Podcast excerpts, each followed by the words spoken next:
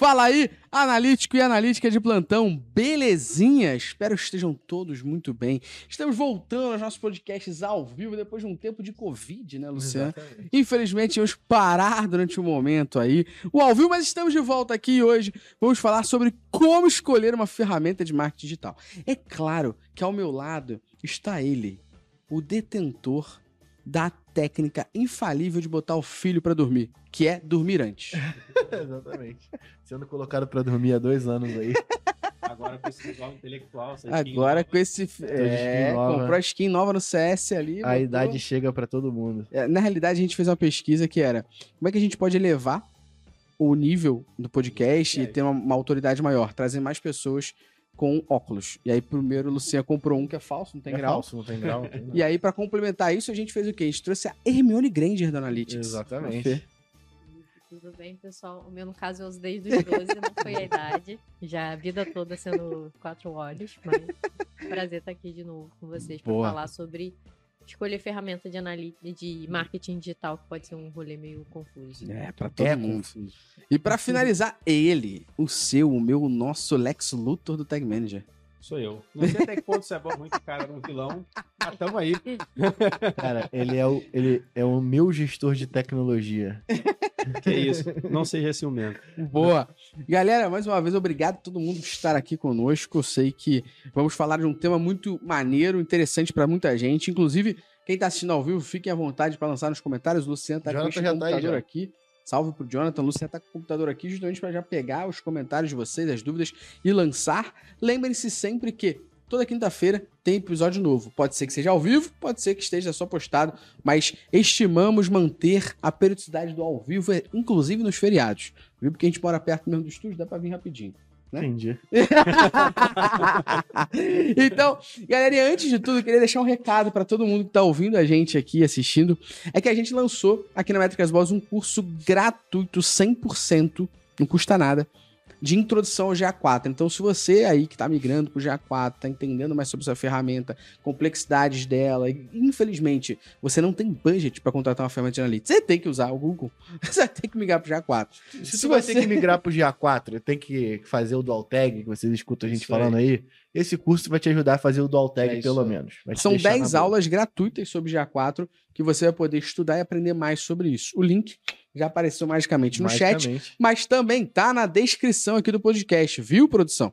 Tá na descrição do podcast também aqui o link gratuito do curso. Vai aparecer Beleza? magicamente. Vai aparecer depois magicamente lá no Spotify, não deixa depois aqui. Magicamente a produção que tá atrás da câmera vai botar aí. Pronto, sem mais delongas, galera. Qual o intuito da gente fazer esse podcast aqui? Assim como eu, Mafê, você, Luciano, mais um zilhão de pessoas tem dificuldade na hora de contratar uma ferramenta de marketing digital. Quando a ferramenta é gratuita, a gente implementa, testa e fala, beleza. Mas quando a gente tem que pagar, a gente tem que pegar algum budget da nossa, algum tipo de orçamento da nossa linha ali que a gente tem para usar, a gente tem que ter muitos critérios e acaba que muitas vezes as pessoas têm dificuldades. Um estudo da Marketing Mobile Association comprovou que aqui no Brasil a gente tem mais de 1.785 empresas de Martech. Basicamente, são empresas de marketing com tecnologia em conjunto. E a pesquisa o panorama do marketing por dados, o estado do marketing por dados no Brasil, comprovou que mais de 50% das pessoas utilizam suas ferramentas sem saber se ela atende a tudo que precisa. E acreditam, inclusive, que falta ferramenta para resolver problemas. Ou seja, as pessoas não sabem nem se é a ferramenta que tem. Atende a tudo, mas já fala que falta ferramenta.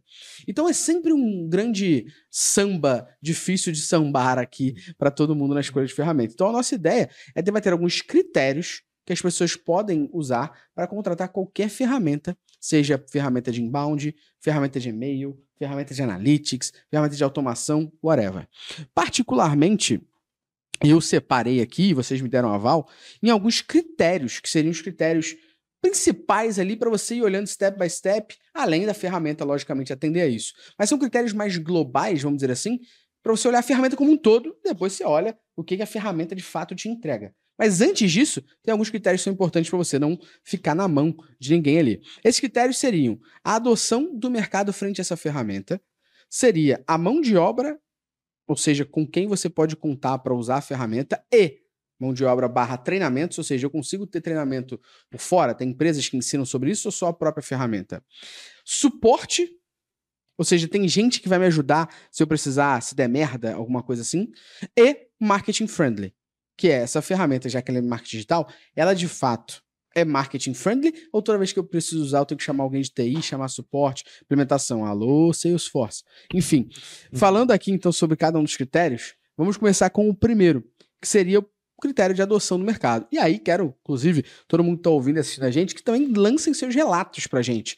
Fala depois, marca a gente lá no Instagram, marca a gente no YouTube, manda em qualquer outro lugar, manda agora. aqui ao vivo no YouTube também agora, os seus relatos sobre isso. Ferramenta que você contratou depois viu que deixou a desejar, quais são os seus critérios também para contratar a ferramenta. Primeiro que a gente vai debater aqui é a adoção do mercado. Então, quanto mais a ferramenta é adotada, é usada pelo mercado, mais informação a gente tem sobre a mesma. Concordam? Total. Sim. Sim. Mais gente qualificada para poder te ajudar, mais gente qualificada para você poder contratar, muito mais fácil. É né? o que a gente chama também de comunidade, né? Mais gente Exato. produzindo conteúdo, mais gente com Exatamente. Quanto mais, maior a adoção, soluções. Maior... Exatamente. E... É, eu trago um exemplo aqui para a gente debater sobre essa questão da adoção do mercado aqui e a galera poder entender. Vamos dar um exemplo aqui. Quando a gente fala de ferramenta de analytics, tem gente que não faz nem ideia que o Google tem concorrente. A galera acha que só existe o Google Analytics. Então, esse é um rolê muito sério. Por quê, cara? A ferramenta do Google, a galera que usa o Google Ads, a galera que usa, é, faz trabalho de SEO, usa o Search Console, a galera vai acabar olhando o Google Analytics para ajudar a mensurar o seu site ou seu app. Então, meio que o Google tem um domínio no mercado tão forte, não é à toa, que quando ele pensa em lançar o GA4, movimenta a internet como um todo no desespero, em Exatamente. conjunto, todo mundo dando as mãos, né? Então, Hoje, a gente consegue perceber uma ferramenta que é concorrente do Google fazendo um rolé para essa adoção de mercado ser maior. Essa ferramenta é Amplitude. Para a galera que, que acompanha a gente aqui na Métricas Voz há muito tempo, já percebeu que a gente tem vídeo no YouTube com Amplitude, a gente tem post no blog com Amplitude, a gente teve dois podcasts com eles aqui e a gente tem curso sobre a ferramenta. Por que eles estão fazendo isso tudo? Porque eles são bonzinhos? Não. Porque isso vai ajudar eles a ter uma adoção maior das pessoas usando a ferramenta. Concordam? Exatamente, Sim. exatamente. A gente gerou uma série de conteúdos dentro do blog, Exato. justamente para poder o cara entender, olha, tem alguém aqui que fala sobre amplitude, e assim como as pessoas utilizam o Google Analytics, eles têm lá eu ia falar que eles têm lá o suporte do Google, mas na verdade eles não têm, tá? Então, mas aí a adoção é, ajuda como um todo. Tipo, para mim a adoção é o pilar desse, dessa, tua, dessa sua estrutura aí de definição. É, e é assim também tecnologia, né? Exatamente. Por exemplo, linguagem de programação. É, por exemplo, quando eu vou definir uma linguagem de programação que a gente vai utilizar para um determinado serviço, é, o primeiro passo é você saber, olha, cara, essa linguagem é utilizada por mais alguém que não só eu, sabe? Ou vai ser só aquele grupinho de pessoas que têm os mesmos gostos e passam pelas mesmas dificuldades que vai utilizar aquilo dali. Se tu cara, perguntar no Stack Overflow, vai ter bastante gente para responder. não, exatamente. Mas, cara, eu vou te falar, é, se você não tiver uma comunidade bem estruturada, e aí, dentro do, da, da, área de tecnologia, quando a gente vai escolher uma linguagem de programação, para poder desenvolver um time, a gente procura até. Quais? Existem eventos, sabe, que ajudam uhum. a, a, a, fomentar essa comunidade. Por exemplo, tipo, a área de front-end tem o front em Sampa, tem o front em não sei é. o quê. No Brasil inteiro tem com mini, microcomunidades para poder ajudar as pessoas localmente. Então, tipo, isso é um, uma outra diferença pra gente, que pode ser, inclusive, para tomada de decisão. É. Essa, Agora, é porque essas ferramentas não investem em comunidade. É, é. Seria do caralho se investisse. É, né? Eu tava vendo um documentário do Lego, olha só que bizarro, né? É, como é que o Lego chega no patamar que tem hoje? De tanta gente usando Lego. Criança, adulto, tem Lego do Harry Potter, Lego do Esqueceram de Mim, Lego do Star Wars, né? A maior força da Lego é a comunidade. É, eu, nesse documentário, tá na Amazon Prime, a Lego fala, inclusive, que existem vários eventos que não são homologados pela Lego. Mas são eventos sobre Lego gigantescos. Em Nova York, é, em Paris, no Japão. Que não é nem da própria Lego. Só que a galera da Lego começou a ir para conversar. Isso é tão bizarro que hoje a linha de, de produto da Lego que mais vende é uma linha chamada arquitetura. Sabe como é que surgiu essa linha arquitetura?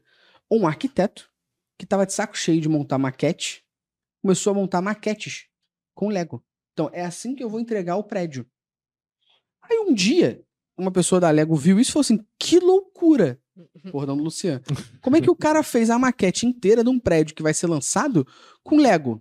Que foda! O que, que ele começou a fazer? Começou a produzir outros produtos de arquitetura com as peças avulso do Lego, mas pegou o Empire State Building, pum, fez. Pegou o Rockefeller, fez.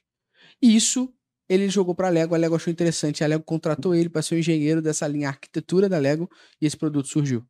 Então a Lego ela se apoiou muito na comunidade para desenvolver o produto dela e ser o que ela é hoje. E é uma comunidade fiel, né? Que a Lego passa de geração em geração. Né? Fortíssimo, fortíssimo. Você quer é ver, coleção, né? Você quer ver um outro Não é exemplo nessa brinquedo. mesma linha? Tipo, qual o esforço que a gente tem, a gente, no caso eu, para poder assistir um novo anime? É. Sabe? Cara, comunidade que tem Comunidade. de anime, de cosplay e as subdivisões que vão sendo criadas, nesse Sim. caso da Lego, tipo, porra, todo mundo usa Lego, tem uma porrada de evento para você trocar a peça de Sim. Lego. Sabe? É, tem peça de Lego que é rara, que Exatamente. Exatamente. vende por 5 dólares.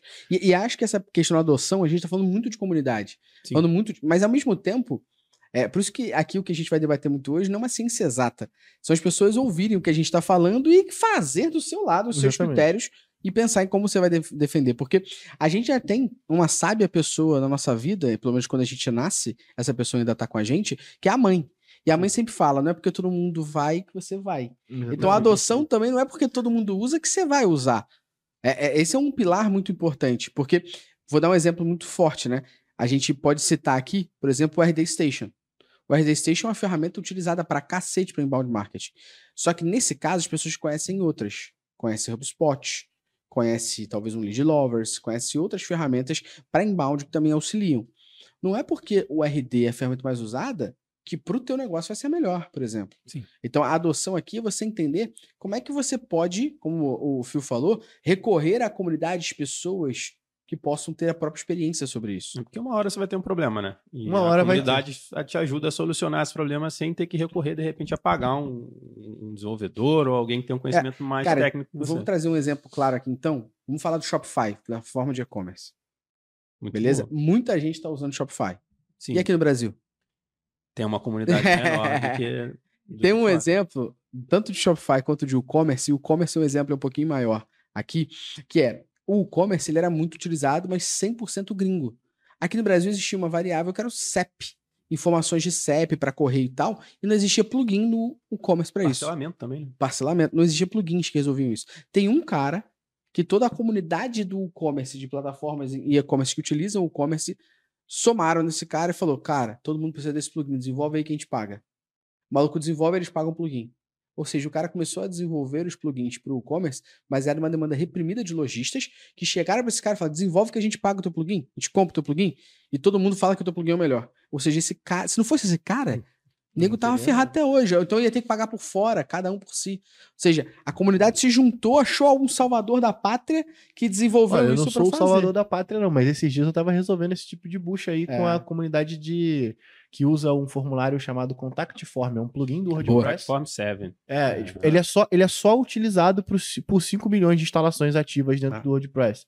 E aí não tem como mensurar os formulários. Então, tipo, todo mundo que tem lá um formulário de lead ou um formulário de contato dentro do site, você não tem como mensurar como É, um evento Você, dentro do Google você Analytics. mensura dentro dele, num painel próprio do WordPress, mas você não consegue ver no GA. Exatamente, sincronizar com isso com origem mídia, você não consegue. sabe? É, Então, e assim, até trazendo um- mais um exemplo me, aqui. sentou, ninguém me falou pagar, me pagar, É. ninguém pra me pagar, não. tá? Mas se quiser deixar um donate lá, fica à vontade.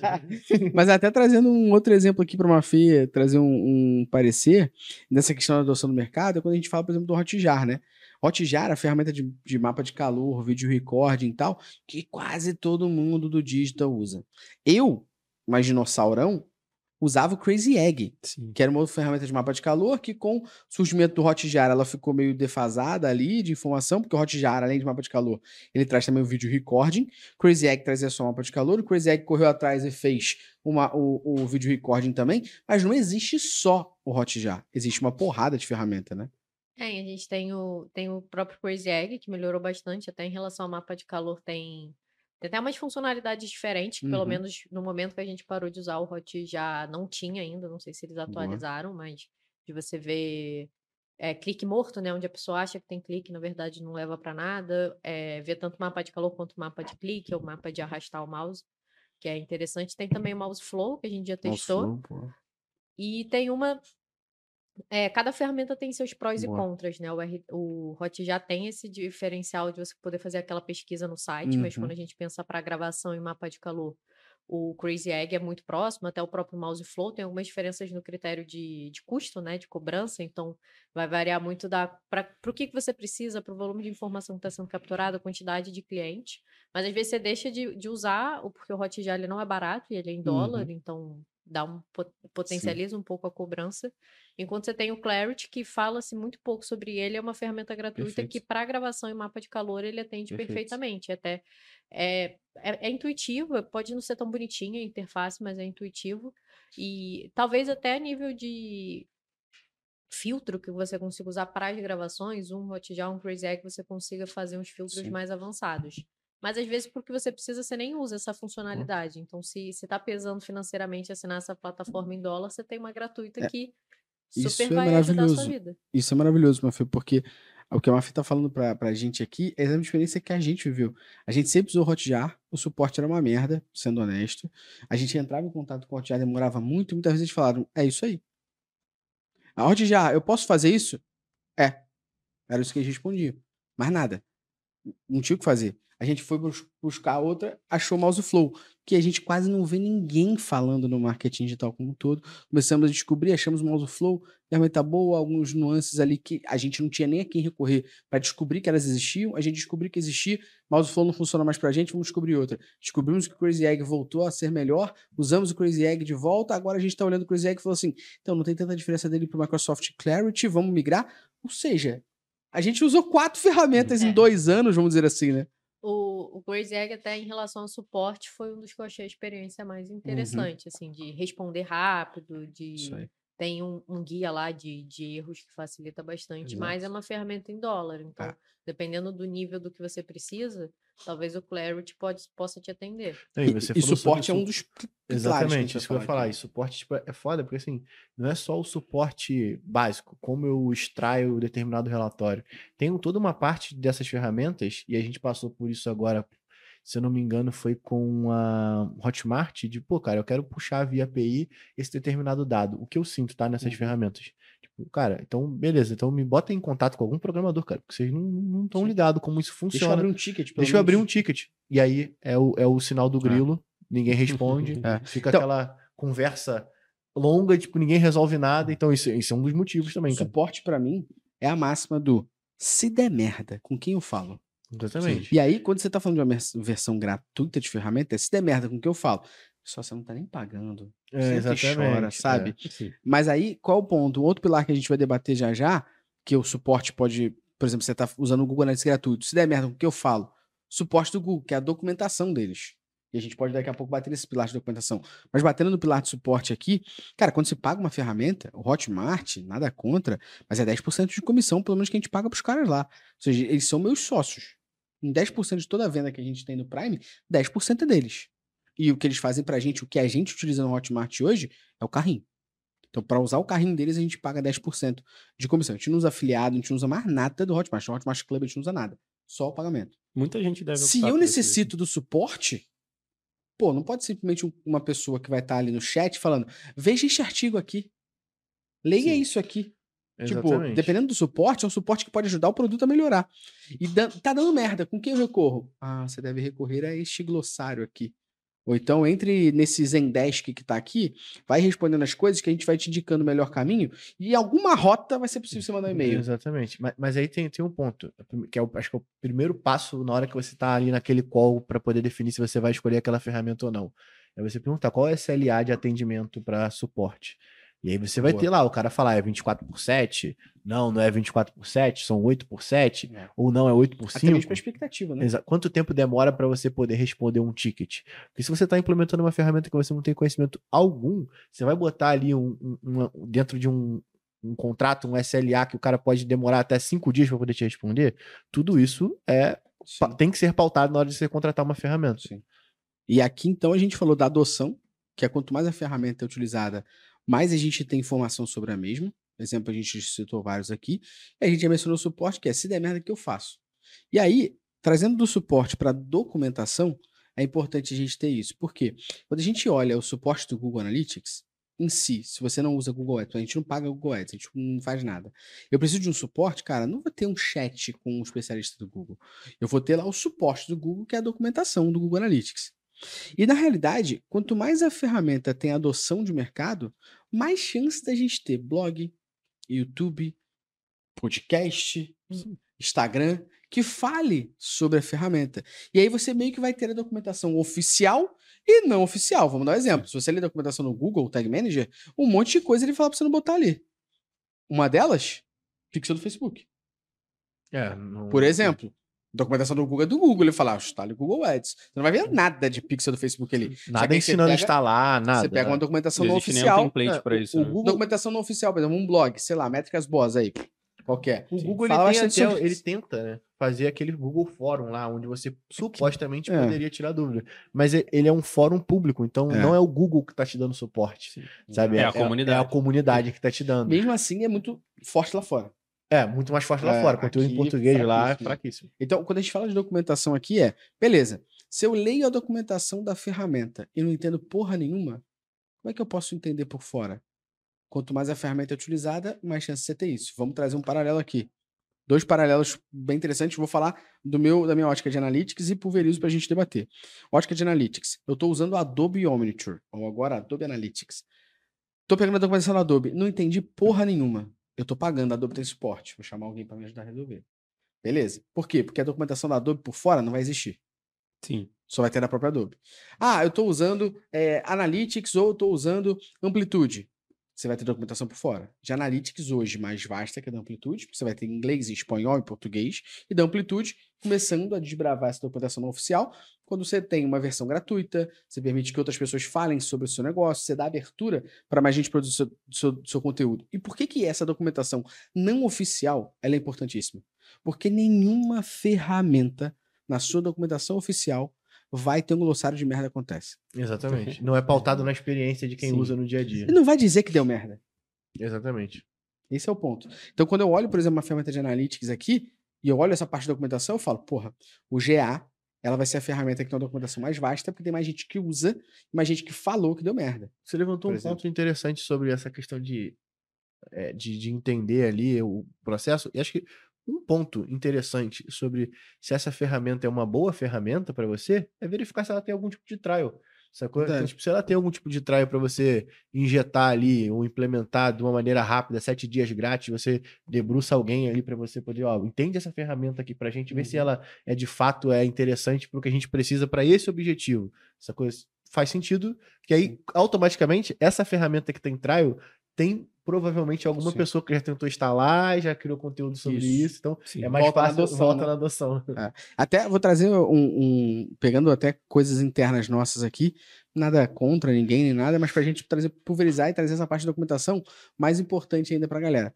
A gente recentemente tava para um cliente nosso aqui de business tentando plugar uma automatização de RD Station, para que a gente pudesse puxar informações da RD para um Google Sheets, para do Google Sheets puxar para o Data Studio. E a gente tem informações já lá é dentro. um- já é um paliativo. Já né? é um paliativo, claro. A verdade é, vamos corre- recorrer ao mercado. Cri, cri, cri. Uhum. Não tem ninguém. E aí, quando você recorre à própria documentação da RD, é muito básica. O RD não vai ter uma documentação falando, deixa eu te ensinar aqui o que, que você deve fazer para ter isso aparecendo no Google Sheets, para te ajudar a alimentar o Data Studio. Ou seja, quando eu olho a RD na parte de inbound, o produto em si, tá me ajudando um monte de coisa. Quando eu eh, levo o nível ali para outras coisas, mais de, até de análise, vai ter um suporte da RD para uma coisa muito específica. Eu não tenho ninguém por fora falando sobre isso. Ou seja, a adoção da ferramenta é muito forte, a um certo nível. Quando a gente eleva o nível, não tem documentação, não tem ninguém falando sobre isso. A gente vê isso há pouco tempo, né? É, ali no, ele sempre indicava para um dos integradores, né? Que Uhum. implicaria num custo extra custo. que às vezes também Exato. não está previsto no projeto. É. Não tem. É, nisso a gente teve, uma- teve que recorrer por fora, né? O por achava- fora é desenvolver, não é mesmo? Teve que recorrer por fora. Mas, mas, cara, mas, mas tem um ponto disso tudo. A gente inicialmente conseguiu re- re- recorrer por fora porque teve alguém que sentou, botou a bunda lá na É cadeira, uma pessoa que fez isso uma vez, né? fez isso uma vez. A partir disso, a gente vai construir esse, esse conector, construir algo pronto para o Data Studio. Mas, tipo, é justamente porque a gente consegue ter um trial dentro dessa ferramenta, a gente Isso. consegue testar a funcionalidade para poder gerar É esse tipo de recurso. É, e nesse caso da RD, a sorte também é que a gente tem clientes que utilizam, né? É, A gente pode ter acesso a um negócio de fato prático ali, né? Sim, sim. Boa. Ó, vou, vou trazer uma pergunta aqui do chat, favor, tá? manda pra Então, gente aí. a, Cata, a Caterine mandou aqui. É comum ter mais de uma ferramenta de analytics em um site? Sim, é comum sim, Caterine. Agora, a grande questão é por que, né? Você faria Sim, isso? Exatamente. É, porque se você possivelmente não analisou os critérios das ferramentas anteriormente, você está entendendo que uma é boa para uma coisa e outra para outra. Vamos trazer um exemplo aqui que seja legal. Vamos supor que você tenha um aplicativo, tá? É, eu estimo que um, um setup basicão de um aplicativo talvez vai te ajudar a ter três ferramentas implementadas ali, por exemplo, Caterine. Uma delas, por exemplo, poderia ser o GA4 com Firebase. Então aqui já é 1.2, né? Que o Firebase é obrigatório para quem usa o, o app. Então, GA4 com Firebase para você medir uma parte bem importante de aquisição, uma parte bem importante de marketing ali. Possivelmente você vai ter que ter uma segunda, que talvez um amplitude da vida, que é para você medir mais produto. Então você analisa, fazer análise de cohort, você conseguir analisar mais profundamente métricas de produto, que o GA4 não vai te dar tanto assim. Aí você já vai entrar num terceiro nível, que é o nível especificamente de marketing e aquisição, onde você vai ter que usar uma ferramenta como o AppsFlyer, Adjust, para te ajudar a medir o teu marketing ali por fora e até te ajudar a usar os dados que você está consumindo de evento para te ajudar a fazer públicos de Facebook, de Google. Então, é normal que você tenha. Qual a confusão que pode dar no dia a dia da Caterina aí de mais gente? É, a galera abrir o, mix, o Amplitude, por exemplo, para analisar a aquisição. Aí abre a AppsFlyer para ver produto. Abre o GA4 para ver marketing. Vai dar merda. Vai ter que ter um guia, né? Um Um, guia. de- documentar para. Deixar bem claro, né? Nem que Principalmente se pensar, documentação contratou interna, né? uma pessoa nova. Coitado. Nem que seja eu uma olho cada documentação coisa. interna. filho. Você Pois é. tocou num ponto fundamental.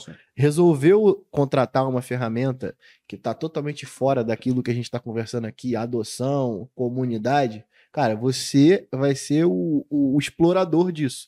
Então, quanto mais você documentar esse processo, melhor. Então, tipo, toda. É o glossário de merdas acontece. Ah. Você vai listando cada uma dessas merdas. No final de uma semana, você tem um pouquinho. Numa, num ano, você tem, tipo, um pocão, sabe? Porque você passou por uma porrada de merda dentro dessa ferramenta. É. Desde, tipo, até documentar o que a pessoa do suporte respondeu quando eu tentei Isso tirar essa dúvida. Pode ter certeza que grande parte do conteúdo que vocês veem nossos, eles partem desse princípio. São Exato. merdas que a gente encontra, resolve Exatamente. e Mas, documenta. mas é que tá, tipo, nesse caso a gente só consegue fazer isso porque a gente tem essa ferramenta nos nossos clientes e a gente Sim. consegue criar esse tipo de conteúdo. Não é uma ferramenta fechada, tipo Adobe. É. Pouquíssimas pessoas, pouquíssimas pessoas vão Primeiro você sabe, que querer gerar né, esse conteúdo. isso. Então, tipo, É. fica um pouco. E aí, só para complementar essa questão do app, é, o Firebase é, seria o Google Analytics 4 para você poder Isso. mensurar o comportamento do usuário. E o Firebase é tem um recurso, né? tem um recurso muito interessante que é o Crash Analytics. Crash Analytics. Que te vai, vai te dar uma análise, é uma, é uma crash, ferramenta de analytics, mas dos erros que aconteceram dentro do teu aplicativo. Só para poder É, complementar. aí tem, se você for olhar o Firebase, vai ter predictions, vai ter a porrada É, vai ter uma porrada de coisa. Ah, mas aí, só trazendo esse rolé de volta aqui, é, o que é alinhado não sai caro. Então, essa documentação que o Phil falou da documentação interna é o que vai te ajudar a não dar merda. Então, se eu sei que, quando eu olho para aquisição, eu uso o AppsFlyer. Quando eu sei que para produto, eu uso Amplitude. E quando eu sei que é para parte de comportamento, eu uso GA4, acabou. Ah, mas eu tô vendo a conversão do GA4? Conversão você vai ver é na AppsFlyer. Ah, mas eu tô vendo o cohort no GA4? Cohort você vai ver Amplitude. Se isso está documentado, a confusão já não vai ser tão gerada assim. O foda é que no dia a dia as pessoas vão acabar usando a ferramenta que mais se sente confortável para ver tudo, né? Isso é, É- meio pessoal até. né? É meio pessoal. E, É aí, meio e ainda tratando dessa questão de, de documentação aqui como um todo, por que, que acaba que o Google Analytics é tão forte, né? Cara, ele é muito forte justamente por conta da parte de marketing e SEO. Então, quando a gente olha o Google Ads e olha a parte de SEO, cara, automaticamente as ferramentas do Google se conectam a ferramentas do Google. E aí, quanto mais gente usa, mais gente vai reportar que deu merda, mais gente vai reportar que deu certo. Mais Por isso- maturidade essas aplicações chegam, porque Exato. mais gente reportou Exato. bug. Não sei E- se você sabe, mas quando você abre lá o Google Analytics, você cria sua conta, você tem a opção de, por padrão É. marcada, de você compartilhar dados anônimos Exato. sobre a aplicação. Exato. Então isso faz com que ela evolua ao longo do tempo Exato. muito mais rápido. E, e por que, que a gente falou muito dessa questão de documentação oficial e não oficial? Justamente por isso, porque se eu for olhar a documentação oficial, a pessoa não pode me explicar como eu faço uma gambiarra. Se olha a documentação oficial, ele não vai falar como é que eu implemento a ferramenta concorrente. Exatamente. E- Esse é um Ou ponto ele não pode nem forte. explorar um erro da própria eu vou dar, ferramenta. vou dar um né? exemplo aqui, ó.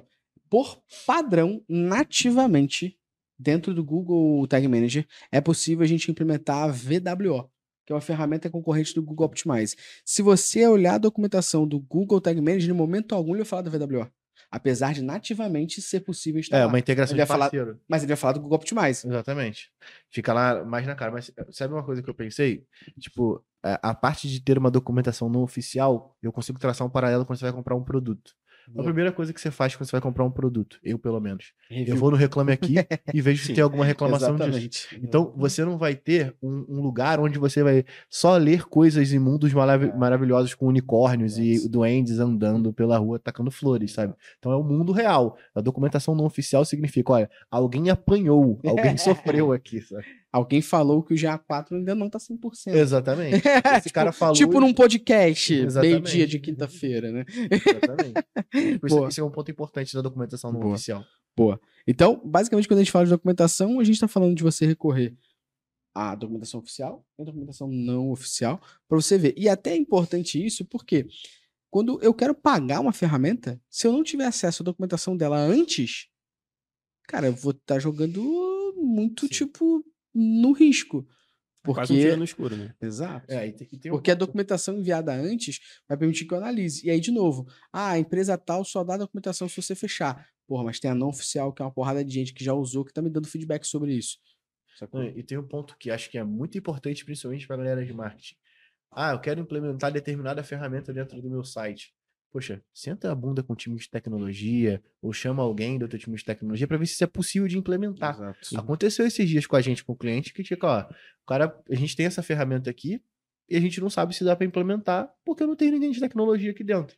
Então, assim, porra, tu contratou a ferramenta antes de saber se você conseguiria implementar ela. E eu não tô dizendo Google Tag Manager, não. Existem N ferramentas, inclusive, que podem ser implementadas de diversas formas. Mas, porra, se você não tem um time de tecnologia ali, eu sempre volto a bater. A gente trabalha com tecnologia, só, de- só define quem tá mais perto da venda digital ou não. é digital. Exato, é digital, sacou? É digital. Não é? Ninguém manda carta com uma cartela de produtos, sempre não é revista Hermes. o- Não é revista A Hermes. revista Hermes foi foda. Então, não dá assim, pra pensar em marketing sem tecnologia, né? Não- Tem que ter sempre alguém, não, não dá pra achar que vai ter, coitado, uma pessoa Não é a profissional de marketing Então que seja verifica se é possível ótimo programador. ver se é possível instalar. Acho que matei aqui. Pode parecer muito óbvio, mas não é. Exatamente. Exatamente. Não é É à por, é por isso que o cara, quando você liga para seu, seu provedor de internet, o cara manda você reiniciar o, mo- o modem. Tipo, parece que não é tão óbvio assim, mas tem que Muitas seguir- vezes é, né?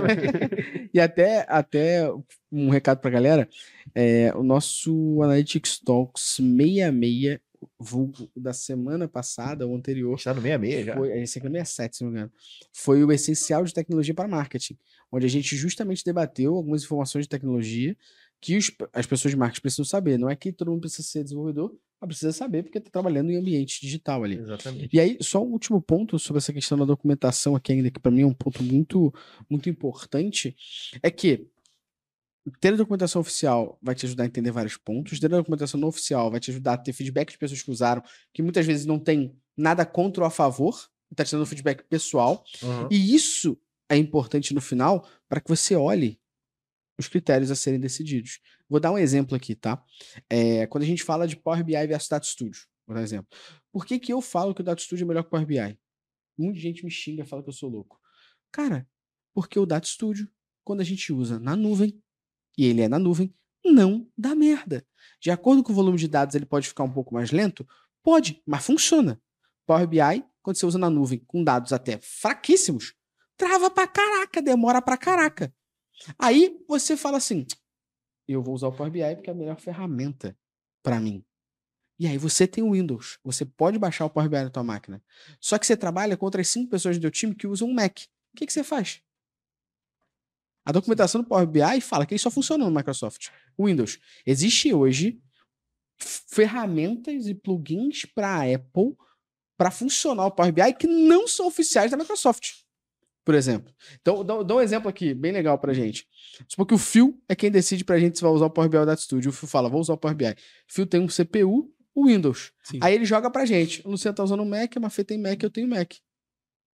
A decisão do Phil fudeu geral.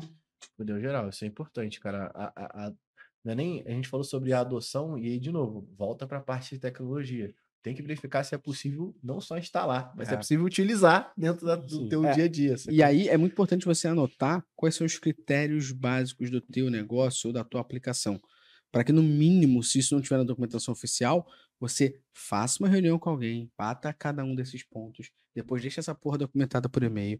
Se um dia alguém dizer para você que não tem aquilo ali, mas na reunião você falou com a pessoa, a pessoa falou que tinha, não tem como comprovar. A não ser se a reunião tivesse sido gravada, pelo menos documentação do e-mail. Você tem comprovado dizendo, não tem isso. E aí você fala, pô, se não tem isso, isso é core business para mim, eu não vou migrar. Exatamente. Né? Então, documentação é bem vasto e muito importante. Aí entra num próximo critério para mim, que eu vou jogar até para Mafê iniciar essa conversa aqui, que é a questão de mão de obra barra treinamento. Qual a minha opinião, né? Quanto mais o mercado adota a ferramenta, mais as pessoas falam sobre a mesma, e a gente tem documentação oficial e não oficial, e maior é a adesão de pessoas a usarem essa ferramenta para estudar, para se desenvolver no uso dela. Ou seja, mais pessoas, no final, que vão saber operar uma ferramenta, ou pelo menos podem ter a experiência por conta própria. Beleza? E aí, quando eu tô falando de mão de obra, justamente aqui barra treinamento, por quê? O exemplo claro que a gente tem aqui é com a Adobe e a Salesforce, por exemplo. Se eu estiver errado, por favor, me corrija, mas a experiência que eu tenho. A Adobe é quem dá treinamento de Adobe. E a Salesforce é quem dá treinamento de Salesforce. Ou seja, eu só tenho treinamento com essas ferramentas por eles mesmos. Eu não tenho por fora. Se você não trabalhar numa empresa que tenha eles, você não consegue mexer. Mexer? Aí como é que você tem mão de obra? E no final. Vai sempre começar do zero, né? Exatamente. Hum, só pra vocês entenderem, o Prime só existe porque a gente tem que contratar. Esse era o meu ponto, que é Então, uma a professora. treinamento pra poder contratar as pessoas. Esse é meu ponto. Como o Fio não dá aula lá ainda, Ex- Mafê é professora. Chegaremos Então lá. deixa, deixa a Mafê falar um pouquinho pra gente a percepção disso, até mesmo porque ela dá aula em outros lugares, né?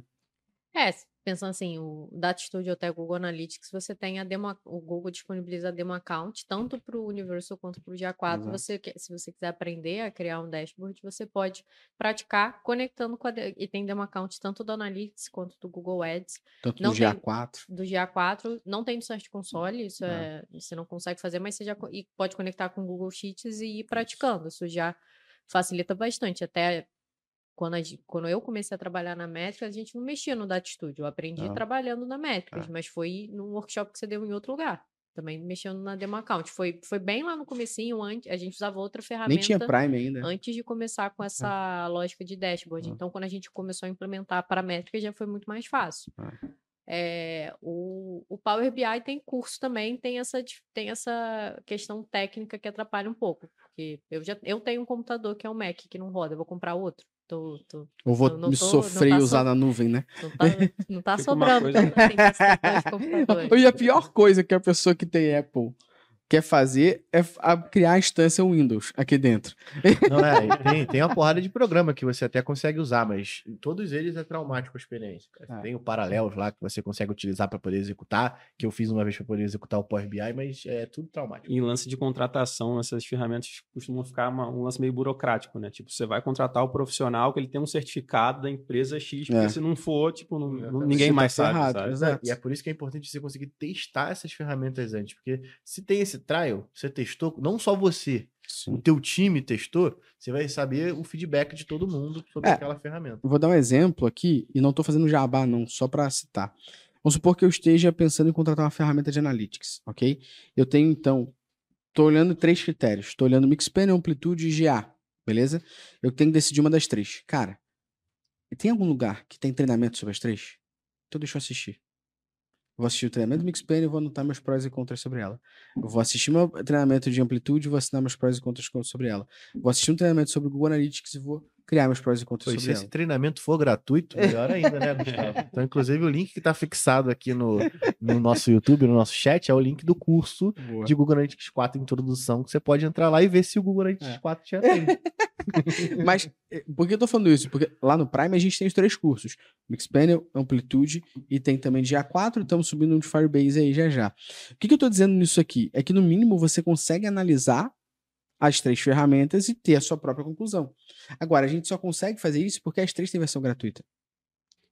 Por que, que a gente não tem curso de Adobe? Primeiro, porque acho que ninguém mais deve estar usando essa parada, pouquíssima gente usa. E número dois, é porque não tem versão gratuita. Então, ou, ou a Adobe se prontifica e fala: vamos melhorar a adoção do mercado frente a isso. Vamos conversar com empresas, influenciadores, profissionais da área, parceiros, e dar acesso para eles fazerem o que quiserem com a Adobe. E eles vão poder fazer cursos, podcasts, vídeos do YouTube, blogs. A Adobe não tem isso. A Adobe é muito fechada para ela mesma. Então, aqui, quando a gente fala de mão de obra, porra, se eu tenho uma ferramenta que é gratuita, e tem gente que ensina, talvez eu não tenha hoje a Mafê sabendo operar essa ferramenta, mas eu tenho condições de adotar essa skill na ferramenta, da ferramenta na Mafê. Agora, se eu não tenho nem isso, o que, que eu faço? Vou dar um exemplo aqui, e é bom depois a galera que está ouvindo no Spotify ou aqui no YouTube comentar para a gente se conhece essa ferramenta, que é o HIP, H-E-A-P. Essa ferramenta está sendo muito conhecida e muito falada hoje para as áreas de produto. HIP Analytics. Quando você mexe na ferramenta, e eu já mexi por proatividade né, na ferramenta, e ela tem versão trial ali de 15 dias. Eu mexi na ferramenta achei a ferramenta muito simples de usar, super tranquila. Mas ela tem um trial de 15 dias. Agora, faz um teste. Entra no LinkedIn, bota pessoas, Brasil joga lá na busca HIP, H-E-A-P. Você vai ver a quantidade de pessoas que botam no LinkedIn que sabem operar a ferramenta. Aí você sabe que você, aqui, o profissional, o empreendedor, o gestor, eu, Gustavo, não vou ser a pessoa que vou operar o HIP agora. Vai ser talvez o Fio que é do meu time aqui, que vai operar o RIP. Mas eu gostei da ferramenta, eu vou usar. Eu olho no, no, na internet, não tem ninguém que ensina sobre a ferramenta. Eu jogo no LinkedIn, não tem quase nenhum profissional que domina a ferramenta. Cara, ou eu vou contratar o fio e eu mesmo vou ensinar o fio a usar a ferramenta e vou ter que ter tempo, investimento para isso, ou eu tenho que ter um atalho. Qual atalho? Ver uma pessoa que já domina a ferramenta ou ver alguém que pode ensinar essa pessoa sobre isso. Uma empresa que se preste esse tipo de serviço. Exato. Vou trazer mais uma pergunta aqui da Caterine aqui, só para tu, tu cortar essa bola. É, mas esse suporte do GA tem para a versão que não é paga? Existe algum tipo de suporte do GA para a versão que não é paga? Quase cuspi água aqui. existe, existe. E, Caterine, eu te desafio a usar. Também. Boa. Te é, desafio. É, esse suporte que eu falei aqui é o Google Forums. Então ah. você tem lá o Google Forums na é. categoria é. Google Analytics, você pode tirar dúvida com a comunidade. Mas você tem um representante é. mesmo. Vou tentar trazer a gente aqui. Tem cliente que tem o, GA360 e contrata a gente. Se ah. tivesse suporte, estaria funcionando, é, vou, eles não precisariam da gente. Eu vou tentar trazer aqui um paralelo para a Caterine e para todo mundo que possa ajudar a pensar nisso, a, a, numa jornada que é assim, tá? Em várias frentes. Então, frente número um Vamos supor que você não usa Google Ads, você está montando seu blog pessoal agora, você usou o GA, você quer ter suporte. Você vai ter suporte no suporte.google, que nada mais é do que a documentação do Google Analytics como um todo. A documentação do Google Analytics ela não é feita para humanos. Ela é feita para desenvolvedores. Ponto. Ponto. Ah. Ponto. Por que, que eu tô falando isso? Pessoas Você... normais. Não, é. Por que, que eu tô falando isso? Sério mesmo. Porque, cara, eu que tô montando meu blog, que montou um blog no WordPress, que está usando o Elementor, está usando tudo no code, é, não vai rolar. Eu não vou precisar entender o cerne de código para isso. Eu não estou fazendo nada com código. Então eu olho o suporte do Google, é só Technication. Sacou? É o old Lucian falando. Uhum. Sacou? A requisition da API do jQuery do validation. Tá ligado? Tipo, vai soltar essa forma. E além disso, é um rolé de tipo, para você sair de lá com a resposta que você quer, de nove, sete páginas. Beleza? Então, essa é a primeira questão ali. Por isso que eu recomendo fortíssimo que você utilize a documentação não oficial do Google para isso. Acesse aí métricasboss.com.br, que tem bastante artigo lá, que não é do Google, é da gente operando a ferramenta e falando do nosso jeito para humanos. Não precisa nem acessar. Digita usa. tua dúvida no Google, você vai ver que a gente. Quem vários... sabe faz ao vivo louco, bicho, espera aí. então, primeira parte é essa aí. Segundo, poxa, você está usando o Google Analytics e você faz anúncio no Google Ads, por exemplo. Você, ao fazer isso, você consegue ter suporte, sim, do próprio Google para o Google Analytics. Qual a grande verdade? Não é todo mundo. Não é. Que vai saber operar eu consegui, o Google Eu consegui falar uma vez com o suporte do Google Analytics de São Francisco. É. Mas foi através de um cliente muito sinistro. e tal, exato. Esse suporte, em geral, ele é voltado para o próprio Google que é, Ads, né? Que é pago. Isso que o Luciano usou São Francisco é pago porque era um cliente muito grande. É, pá. O cliente era muito então, grande. quando você começa a anunciar no Google Ads, você muitas vezes tem acesso a especialistas de conta para tirar dúvida com o Google Ads. E muitas vezes eles sabem até a página 1 do GA ali. Muitos deles não conseguem, em alguns erros, desbravar mais sobre isso, mesmo porque eles são de Google Ads. Aí você tem o terceiro nível, que é você tem o Google Analytics, você paga o GA 360. Só que não é o Google que te dá suporte. Quem te dá suporte é o revendedor. Então, a empresa que te revendeu o GA é quem vai te dar suporte. Se essa empresa de fato é uma empresa séria que sabe usar a ferramenta, ela vai te ajudar muito bem. Agora, se é uma empresa que só quer ganhar dinheiro para revender a ferramenta, você vai ter que recorrer e contratar uma outra empresa por fora, como acontece com a gente. Como acontece com a gente bastante. É. Então, falar, então só para escalar os tipos de suporte. São só para escalar os tipos de suporte do Google. Não, e, inclusive, ó, o Google não libera. Vou, vou subir essa é. hashtag. O Google ainda não liberou a gente para poder ser revendedor deles. É, é então, olha só, vamos fazer o free métricas é. boys Google Analytics. pra gente poder revender, é. porque pelo menos a gente vai já fazer o que a gente faz de economia. Mas é foda porque, tipo, isso acontece muito nesse caso específico. Tipo, porra, se o cara estourar, se o cara não estourar o limite de hits, ele meio que não tem motivo para poder utilizar o GA360. É. Lógico, tem recursos exclusivos é, do GA360. E é legal só pra galera entender que tem GA360, Optimize 360, Tag Manager 360. Exatamente. É meio que o Google isso. Suite 360. É, isso aí. Exatamente, que é utilizado para todo mundo. Então, se esse cara é, ele não ultrapassa o limite, então não faz sentido eu ter um revendedor. Então, eu fico pensando um pouco na o quanto de idoneidade esse cara tem que ter para poder revender, sacou? Porque então beleza, então eu vou implementar um evento aqui que vai estourar o limite de hits e foda-se, sacou? E aí volta lá no início da conversa, né? Muita gente contrata 360 sem pesquisar se de fato precisa ou não, sem comparar. né? A gente tem um cliente que tem o 360 porque de fato precisa, mas a gente já chegou a pegar cenários que, tipo, uma, uma farmácia famosa no Brasil, tipo, o cara tava com 40 milhões de hits e a gente conseguiu baixar para 8. É Sacou? Então, é. ele tá quase precisando, mas ele não precisa Acho ainda. Um e não exemplo... é uma ferramenta barata, né? Acho que é pra dar um exemplo dando nome, nome aos bois, porque a gente falou disso no exemplo, no podcast que a gente falou sobre dado a gente tem em casa, com a Sexy Hot. Sim. Uma das coisas que a gente falou com eles lá foi justamente isso. A Sexy Hot, ela tinha que pagar o GA 360, porque ela estourava o volume de hits ali dentro do, do GA supostamente. Quando antes mesmo da gente trabalhar com eles, a gente conversou e falou, cara, clica aqui, aqui, aqui para ver o volume de, de hits que você tem a cada 7, 14 e 30 dias. Pô, a cada 30 dias você está tendo 6 milhões, você não tem que pagar o g 360. Você utiliza esse, esse, esse recurso que são a mais além do hits? Não. Então você não tem que pagar. Ah, eu não sabia. Agora tá sabendo. A gente fez uma economia de um milhão para você.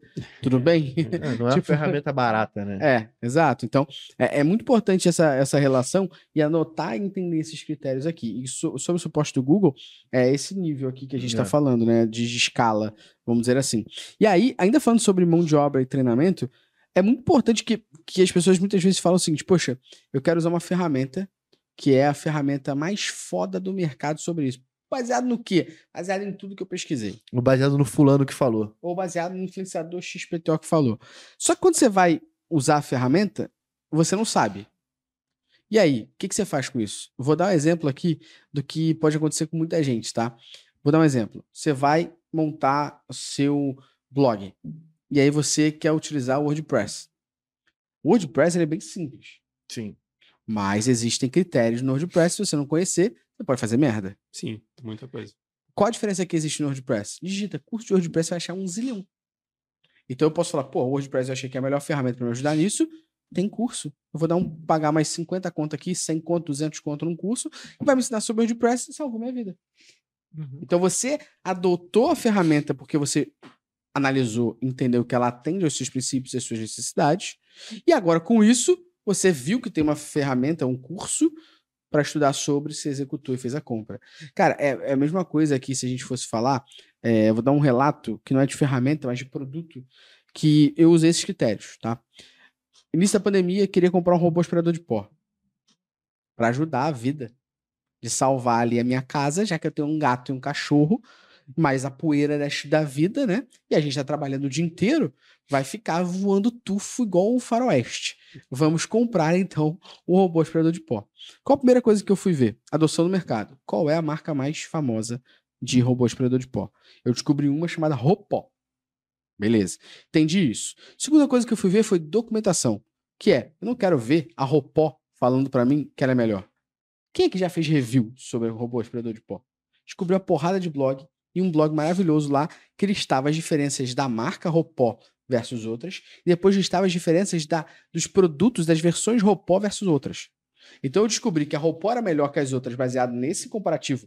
Para mim, ela era melhor. E descobri qual modelo Ropó eu tinha que comprar. Eu comprei o Ropó Smart, que tinha uma, um poder de sucção maior para justamente sugar o quê? Pelo de gato cachorro. Olha só.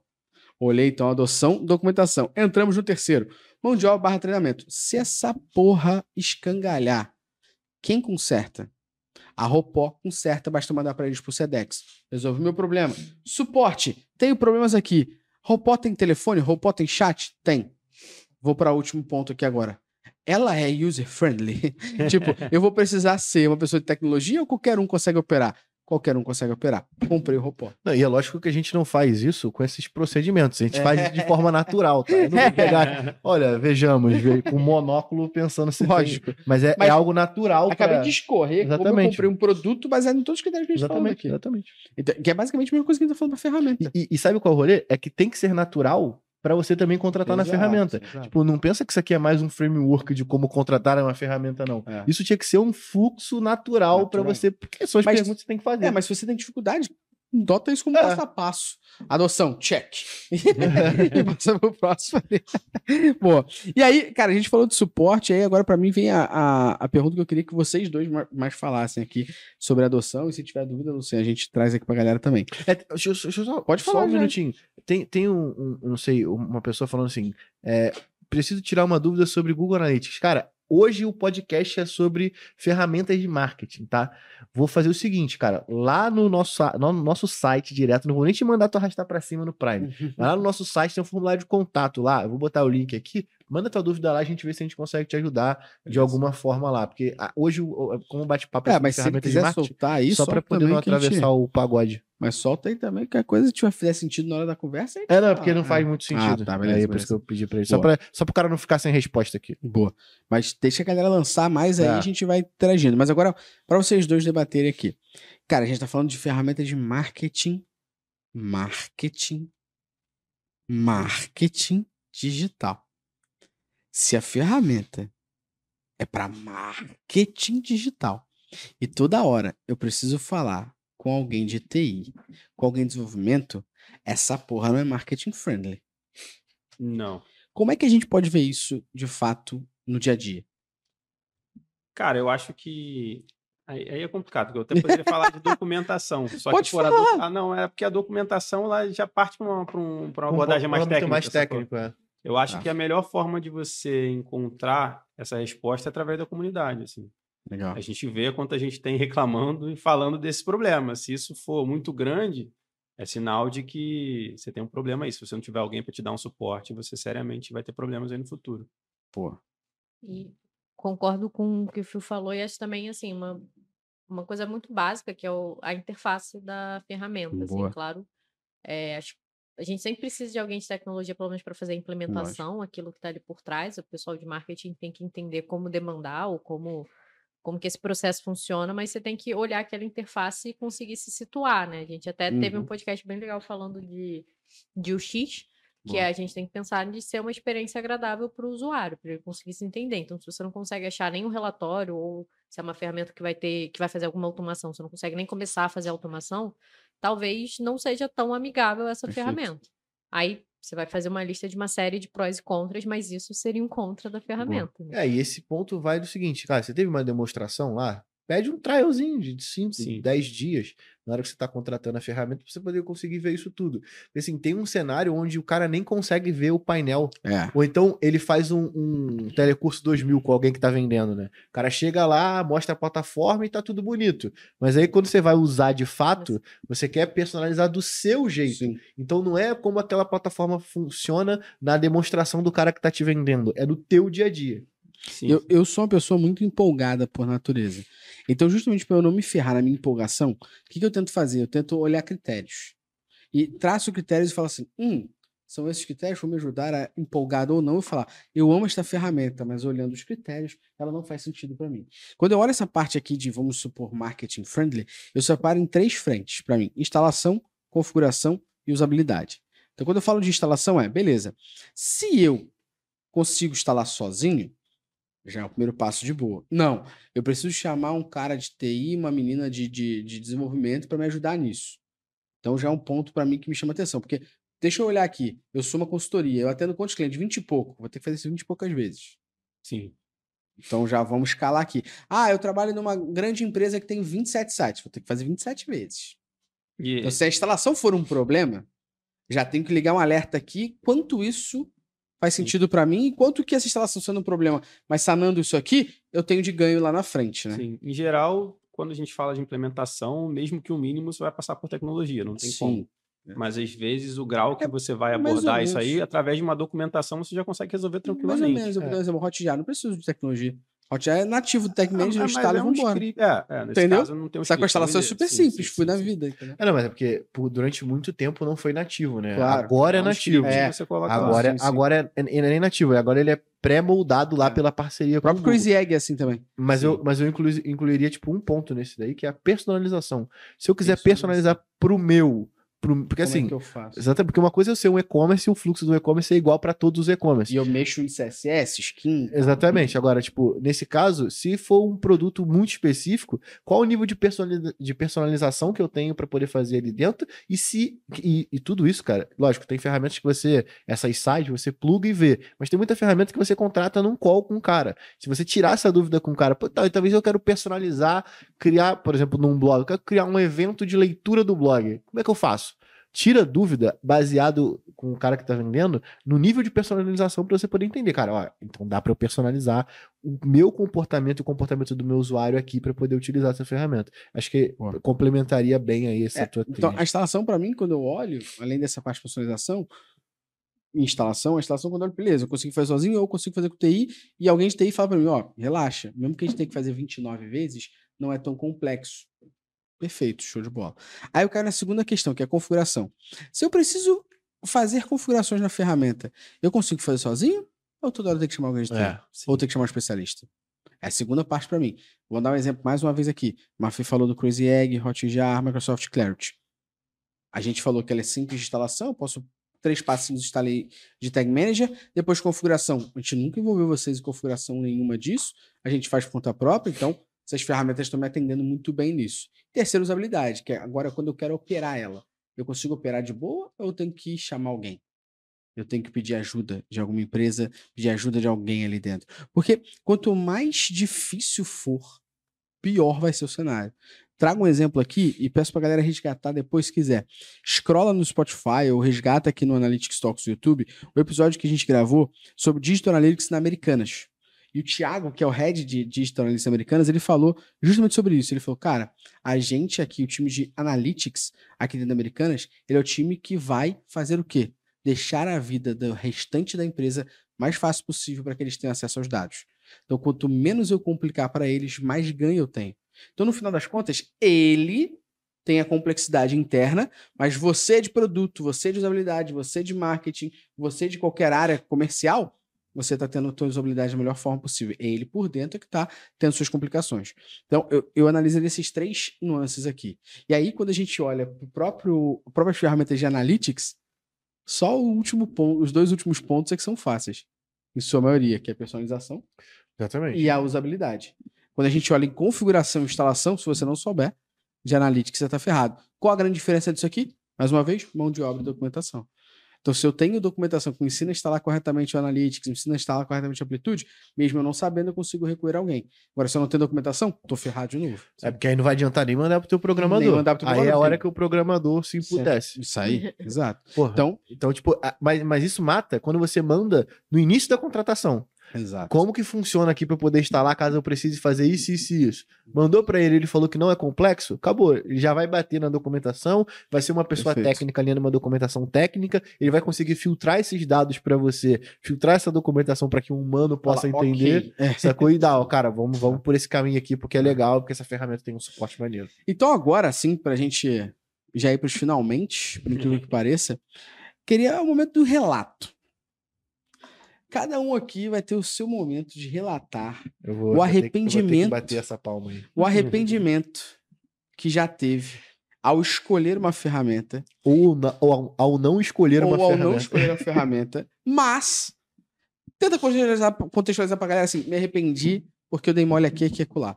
Que eu acho que tudo que a gente falou aqui pra galera, reunido a experiência depois no final que a gente vai falar aqui, vai ajudar a galera a tangibilizar e tenho certeza que a gente vai se a galera ouvir isso aqui e de fato aplicar em sua vida, vai salvar de evitar fazer merda. Exatamente. Tu posso, começa. Pô, lá, você jogou a bola pra mim, é maravilhoso.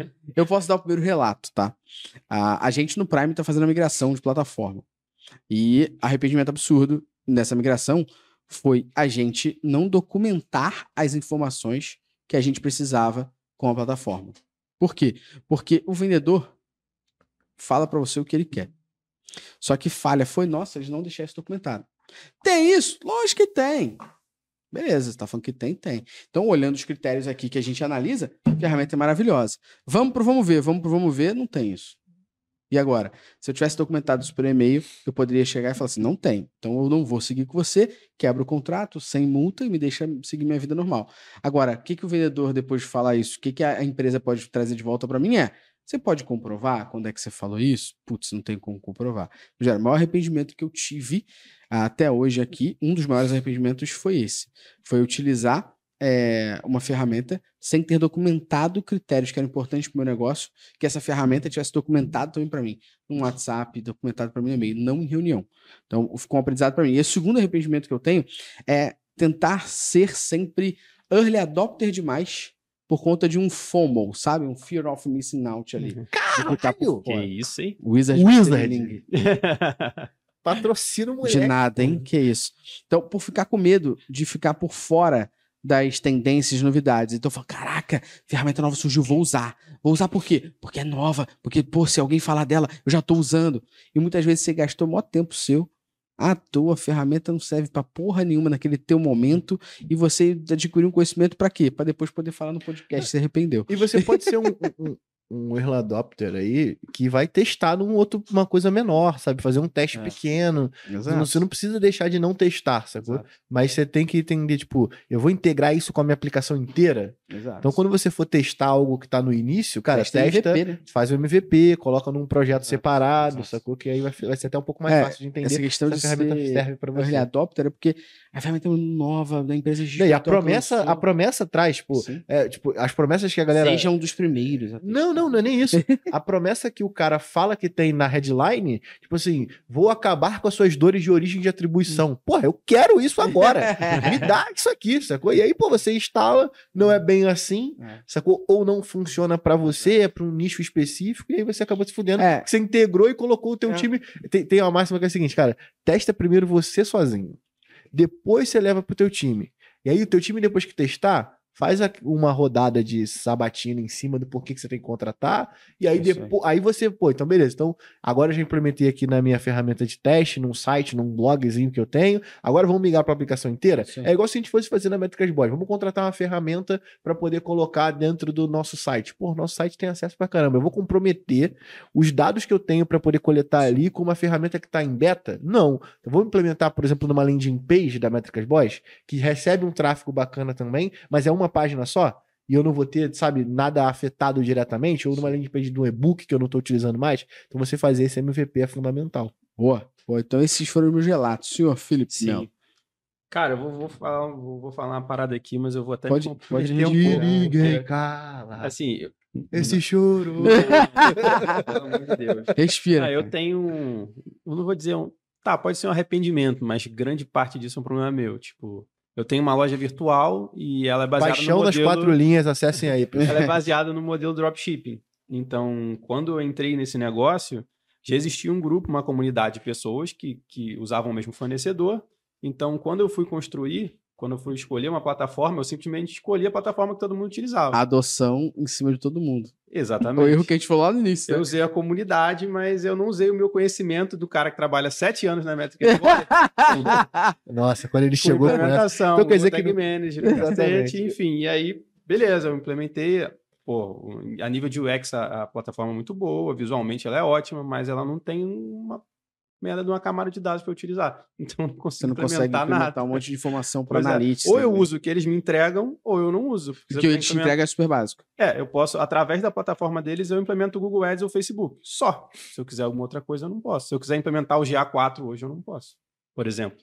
É. Então, E não é arrependimento, nada- mas a culpa é minha de não Mas ter relaxa. sobre Mas isso. relaxa, é só em julho de 2023. relaxa. Mas é, é que você fez a adoção que a gente falou aqui no início e olhou e falou assim: porra, todo mundo tá usando. Pois é, todo e mundo falou que é exatamente ótimo. esse negócio, você não foi né, se aprofundar em outros critérios ali que seriam importantes.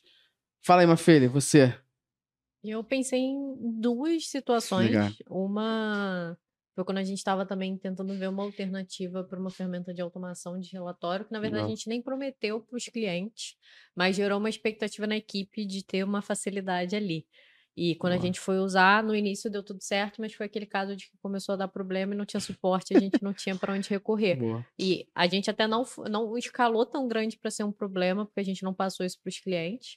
Mas para a equipe gerou uma frustraçãozinha, porque eles tiveram, uma, eles tiveram expectativa até de é, se uma plataforma cara, a gente é, não consegue botar para todos os clientes, né? Depende do, do, plano que eles têm. Então, eles tinham expectativa de poder trazer para outros e ter uma, meio, uma usabilidade um pouquinho mais fácil do que a outra que uhum. a gente usa, que não tem a usabilidade tão boa, mas resolve o problema, né? Boa. E teve uma outra também que foi que a gente chegou a implementar, que foi em relação a essa parte de gravação, de mapa de calor, que a gente não olhou sobre o limite de volume de dados. E aí, no final, para o volume de clientes que a gente tem, com o custo ah, que Essa tinha, é a mouse flow, posso falar abertamente. É, acabou ficando uma coisa ah. insustentável, ah. só que a gente já tinha implementado para todos os ah. clientes. Ah. É para fazer essa migração de plataforma, é, gera uma, uma frustração é, ali. Foda. Ou quando o cliente Qualquer vai ver um vídeo, não né? tem, e é. é uma coisa. A gente já estava no maior plano possível. E, e essa, esgotava muito rápido. E essa mouse flow, eu falo abertamente aqui, porque é um cuidado que todo mundo tem que ter, que foi o exemplo que o Luciano falou. A headline deles, eles, o que acontece? Você paga um, um valor mensal, anual, da maneira que você negociar, e você tem acesso a botar de forma ilimitada quanto site você quer. O problema que eles não devolviam pra gente é que isso soma créditos. Então, sei lá, quando você está pagando, você está pagando 10 mil dólares, isso te deu 20 mil créditos.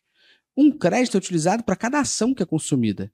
Então, se eu botar um mapa de calor para rodar em 20, já estou usando 20 créditos ali dentro, por exemplo. E quando pega a gravação, aí esgotava, esgotava a gravação às 7 da manhã. É. Porque eu quero gravar por um dia. Se o site tem muito acesso, acabou, esgotou. Sim. E a gente estava no maior plano. E eles não resolviam a nossa dor, a única coisa que eles queriam é que a gente pagasse adicionais e adicionais e adicionais e não fazia sentido. E aí, quando a gente foi analisar de volta, a gente acabou migrando para outras, né?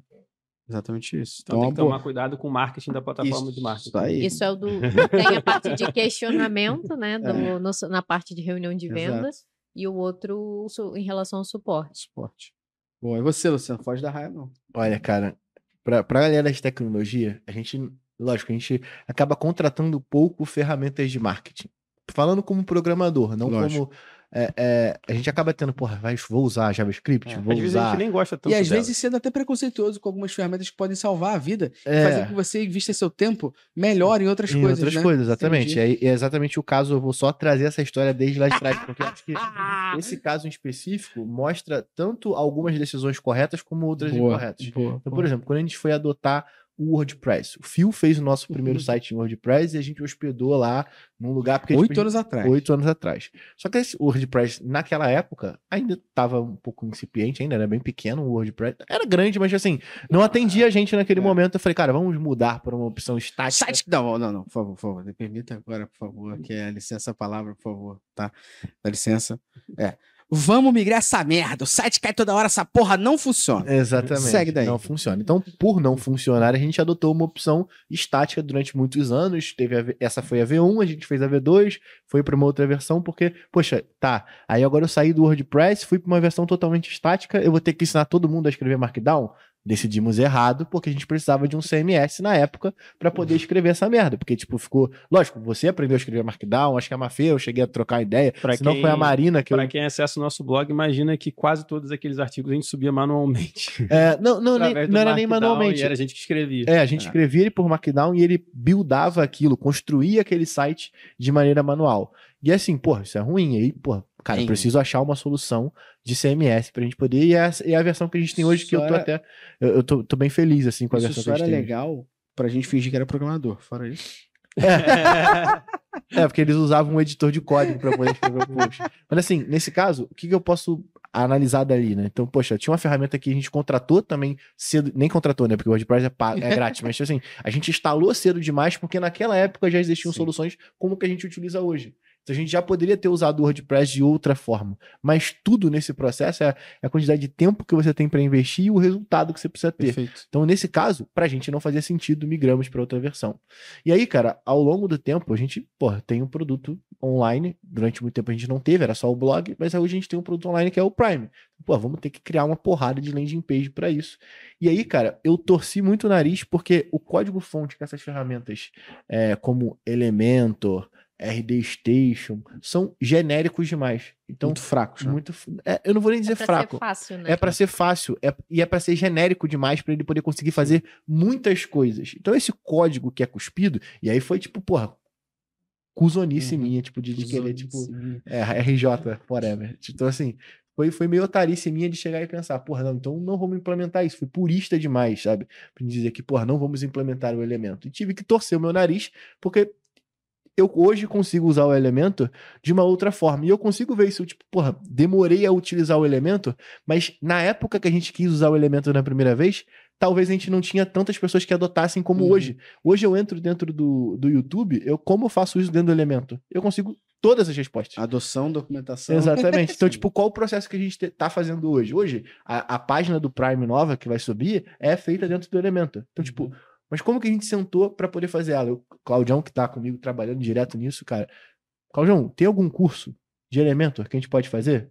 Tem. Pô, vamos contratar essa porra, a gente faz isso, a gente desenvolve isso com esse curso como base e aí a gente utiliza. Então, assim, é, eu demorei demais nesse caso para poder utilizar, porque esses recursos e esses cursos que já tem, já tem um determinado tempo. Então, tipo, é. tive que torcer. Nesse caso, eu tive, foi um modelo de. Eu não contratei essa ferramenta antes e perdi tempo pra caralho da minha vida. É, porque o elemento era uma ferramenta totalmente no code, né? Exatamente. Basicamente. Então, eu arrasto o um negocinho ali, vou deixando bonito. Se você tem um assim, designer, como a gente tem o Cloud operando, o negócio vai sair muito e, bonito. Falar... Por mais que o código não seja perfeito como a gente gostaria que fosse, quando você vai avaliar prós e contras, ainda é. assim vale muito a pena. Ainda assim vale muito a pena, porque aí, aí nesse caso. Tempo, né? E aí, é. nesse caso, a gente tem, tipo, um recurso que é, eu achei aí, nesse caso, muito bom, assim. Porque, poxa, tá, então o Cláudio vai conseguir implementar as coisas, nosso designer vai conseguir implementar as coisas de maneira rápida, e caso eu precise de fazer algo Você muito específico, eu ali. tenho uma área de tecnologia que vai me dar suporte para poder criar um recurso um separado. HTML diferente. Exatamente, um HTML, um recurso diferente. Uhum. Por exemplo, foi o que eu falei lá do Contact Form. Todo o elemento, ele utiliza o WordPress como base. Então, tipo, poxa, a gente utiliza o plugin de formulário do Contact Form. Uhum não dá para mensurar o contact form. Poxa, sou programador, eu sentei a bunda na cadeira e implementei um plugin para eles que faz aquilo ser desenvolvido. Instalamos o plugin e agora temos esse recurso.